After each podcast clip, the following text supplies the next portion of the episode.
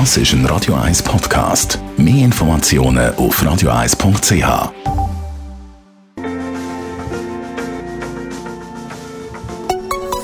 Der Konsumententipp auf Radio 1 präsentiert von comparis.ch, einem führenden Schweizer Internetvergleichsdienst. comparis.ch ich habe es ja vorher schon angekündigt, es geht heute um berufliche Vorsorge. Der Frederik Papp gibt uns dazu Auskunft. Das Jahr geht jetzt langsam zu Ende.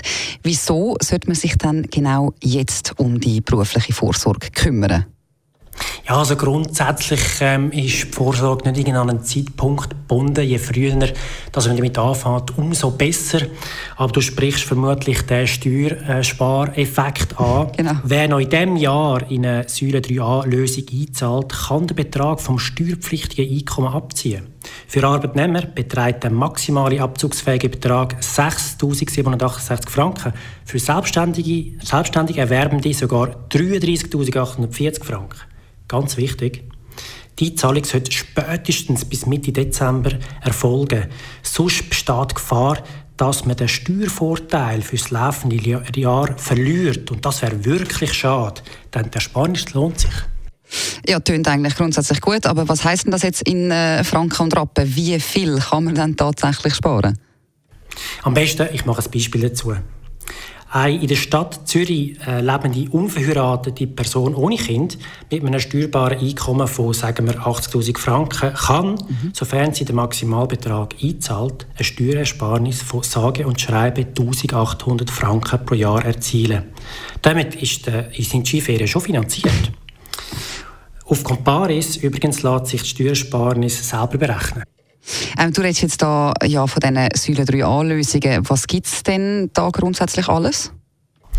Die Auswahl an Vorsorgeprodukten ist äh, sehr groß, sehr vielfältig. Mhm. Grundsätzlich gesagt bietet Versicherungslösungen die Möglichkeit von einer kapitalbildenden Altersvorsorge bei gleichzeitiger Absicherung von der Familie bezüglich Risiken wie Tod oder Erwerbsunfähigkeit vom Ernährer an.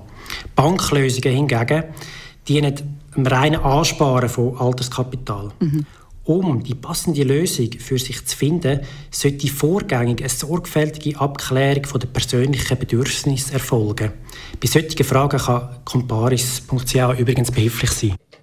Aber kann man dann die äh, Säule 3a auch in Wertschriften anlegen?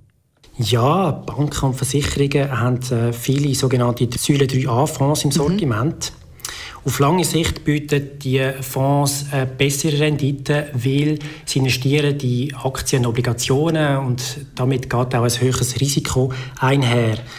Dafür ist aber auch die Rendite grösser. Allerdings, auch bei Säule 3a-Fonds wachsen die Bäume nicht in den Himmel. Einerseits verlangen die Anbieter teils saftige Gebühren auf ihren Fonds, andererseits können solche fondsbasierte Produkte auch mal in die Verlustzone abrutschen.